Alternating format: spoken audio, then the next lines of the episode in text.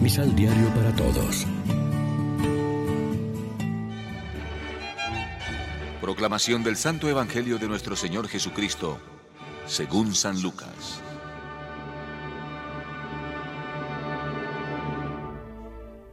Supo el rey Herodes todo lo que estaba pasando y no sabía qué pensar, porque algunos decían, es Juan que ha resucitado de entre los muertos. Y otros, es Elías que ha reaparecido. Y otros, es alguno de los antiguos profetas que ha resucitado. Pero Herodes pensó, a Juan yo le hice cortar la cabeza. ¿Quién es entonces este del cual me cuentan cosas tan raras? Y tenía ganas de verlo. Lección Divina Amigos, ¿qué tal? Hoy es jueves 24 de septiembre y a esta hora, como siempre, nos alimentamos con el pan de la palabra que nos ofrece la liturgia. La fama de Jesús se extiende y llega a oídos de Herodes Antipas, tetrarca de Galilea y Perea, el asesino de Juan el Bautista.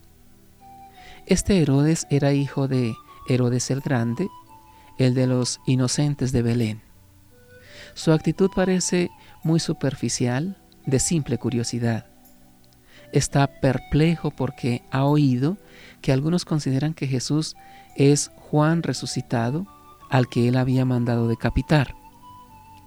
Ante Jesús siempre ha habido reacciones diversas, más o menos superficiales. Entonces unos creían que era Elías, que ya se había anunciado que volvería. Otros que había resucitado a Juan o alguno de los antiguos profetas. Por parte de Herodes, el interés se debe a su deseo por presenciar algo espectacular. Otros reaccionaron totalmente en contra, con decidida voluntad de eliminarlo. En el mundo de hoy, por parte de algunos, también hay curiosidad y algo más. Si lo vieran por la calle, le pedirían un autógrafo, pero no se interesarían por su mensaje, otros buscan lo maravilloso y lo milagrero, cosa que no gustaba para nada Jesús. Esta generación malvada pide señales. Para otros Jesús ni existe.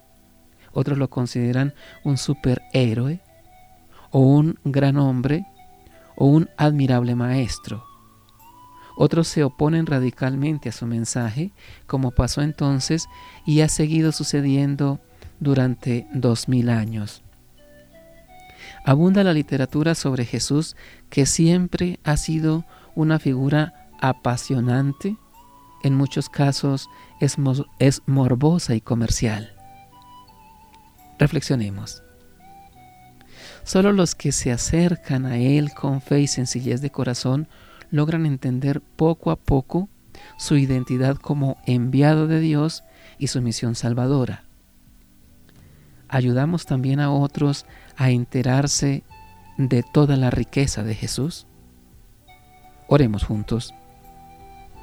Señor, haznos experimentar tu presencia y que de verdad nos interroguemos sobre qué significas tú para nosotros en la vida.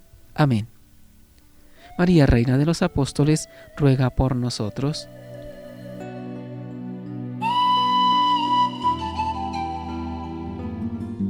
Complementa los ocho pasos de la Alexio Divina adquiriendo el emisal Pan de la Palabra en Librería San Pablo o distribuidores. Más información www.sanpablo.co Pan de la Palabra. Vive la reflexión.